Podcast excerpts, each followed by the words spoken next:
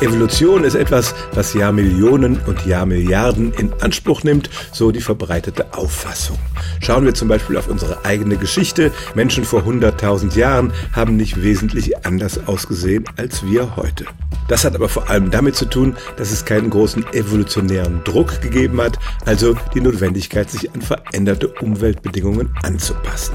Dass Evolution auch ganz schnell gehen kann, sehen wir natürlich im Bereich der Viren und Bakterien. Das Coronavirus entwickelt sich ständig weiter und macht uns deshalb so viele Sorgen. Aber auch bei größeren Tieren kann das passieren, eben wenn sich die Umstände ändern.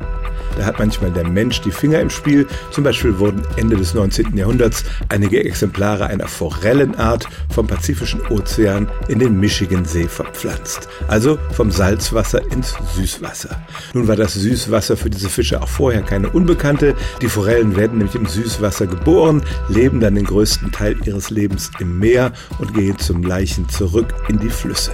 Aber diese Forellenart lernte nun tatsächlich komplett im Süßwasser zu leben und man hat daraufhin ihre DNA untersucht.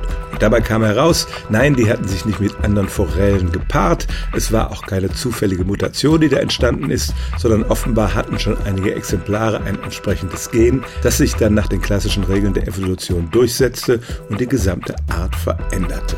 Also die Evolution bei Tieren geht normalerweise langsam voran, wenn sich nicht viel an der Umwelt ändert, aber unter einem entsprechenden Überlebensdruck kann die Anpassung an neue Verhältnisse auch sehr schnell gehen. Stellen auch Sie Ihre alltäglichste Frage unter stimmtz.radio1.de.